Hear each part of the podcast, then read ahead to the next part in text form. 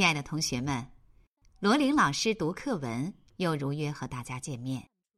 今天我们一起来读第四课，把铁路修到拉萨去。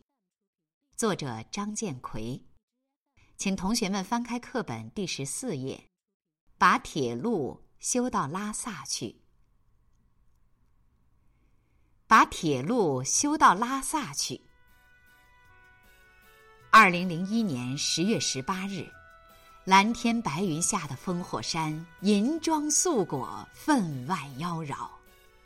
工地上彩旗招展，数百名身穿橘红色队服的青年突击队队员，数十台大型工程机械严阵以待。随着一声令下，阵阵爆破声响彻雪域高原。烽火山隧道开凿了，一条长长的铁龙从柴达木盆地深处的工业新城格尔木起步，跨过巍峨的昆仑山，将通过这里，穿越世界屋脊青藏高原，到达雪域圣城拉萨。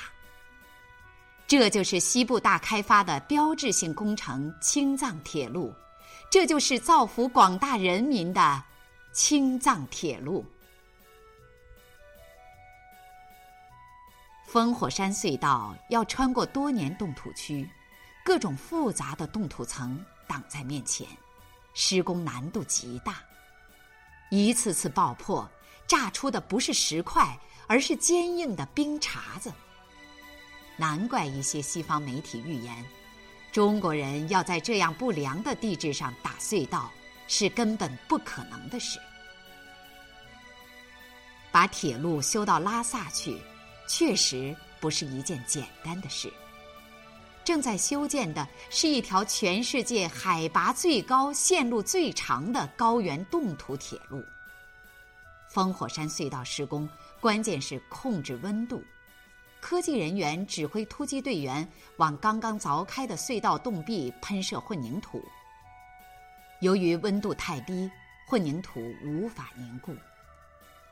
他们拿来暖风机给隧洞增温，洞壁的冰岩又遇热融化，造成洞壁塌滑。烽火山这座万年冰山露出了狰狞的面目，给筑路大军来了一个下马威。但是，这一切难不倒我们的筑路大军。科技人员昼夜在隧洞里实地观察，发现冰岩温度变化的规律。经过反复观测、分析和实验，他们终于找到了喷射混凝土的最佳温度，制服了逞凶一时的冻土。把铁路修到拉萨去，筑路大军斗志高昂，隧道在一点一点的延伸。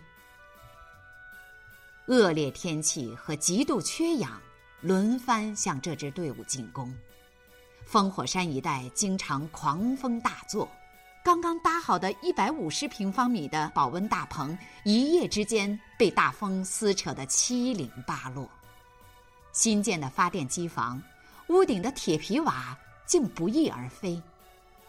刚才还是晴空万里，转眼之间乌云压顶。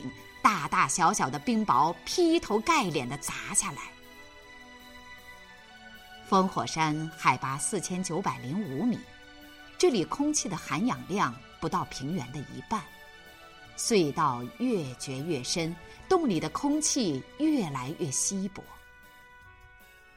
尽管对缺氧已有准备，施工中出现的情况还是让他们始料不及。工人们身背的氧气瓶提供的氧气只是杯水车薪。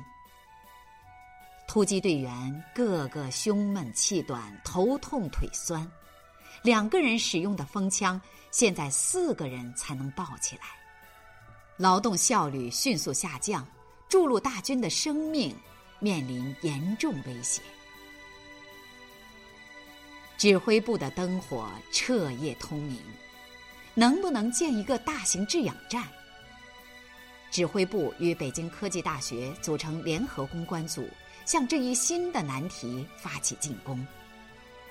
科技人员废寝忘食、夜以继日的实验攻关，经过两百多次的失败，世界上第一座大型高原制氧站建成了。充足的氧气沿着长长的管道源源不断的送进隧洞里。烽火山，这只巨大的拦路虎，一次次低下了高傲的头。把铁路修到拉萨去，把铁路修到拉萨去。突击队员和科技人员一次次呼喊出同一个心愿。二零零二年十月十九日，全长一千三百三十八米的烽火山隧道终于胜利贯通了。青藏铁路这条铁龙在不断向前，向前。拉萨已经遥遥在望。亲爱的同学们，读完这篇文章，我真的是热血沸腾、激动万分。我想，在这样一个地质复杂的条件下，在世界屋脊上能够修出一条铁路来，真的是太不容易了。工人们和科研人员的艰辛没有白费。他们终于战胜困难，修通了烽火山隧道。